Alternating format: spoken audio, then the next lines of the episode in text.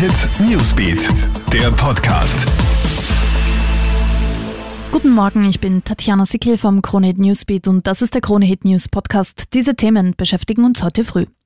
Endlich darfst du wieder in dein Stammcafé oder Lieblingsrestaurant. Nach zwei Monaten Corona-Shutdown sperrt heute die Gastronomie wieder auf. Zwischen 6 und 23 Uhr dürfen die Lokale geöffnet haben. Wichtig sind der Mindestabstand bzw. Trennscheiben zwischen den Tischen und die Vier-Personen-Regel pro Tisch. Das Servicepersonal muss Mundschutz tragen, das Küchenpersonal nicht. Um Chaos zu vermeiden, wird um Tischreservierungen gebeten. Ex-Vizekanzler und ehemaliger FPÖ-Chef Heinz-Christian Strache will heute in den Sophiensälen in Wien seine neue Bürgerbewegung und damit sein neues Team präsentieren. Das Generalmotto lautet Wir sind die echten Blauen. Ziel ist es, der FPÖ Stimmen abzufangen.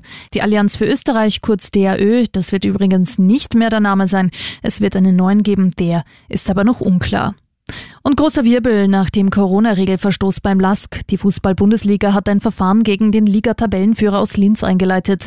Der Grund, der Liga wurden Videos zugespielt, die die Linzer beim verbotenen Mannschaftstraining zeigen. Die Kameras wurden illegal von zwei unbekannten Männern am Platz montiert. Trainiert wurde ganz normal und das trotz Corona. Es waren aber eigentlich nur Einheiten in Kleingruppen mit Mindestabständen erlaubt.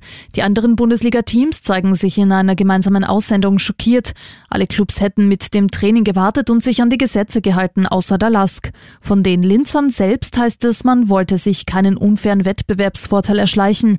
Man habe seine Spieler auf eigene Kosten regelmäßig getestet und deshalb auch ganz normal trainiert. Das war's auch schon wieder. Up to date bist du immer im Krone Newsbeat auf KroneHit.at und in diesem Podcast. Krone Hit Newsbeat, der Podcast.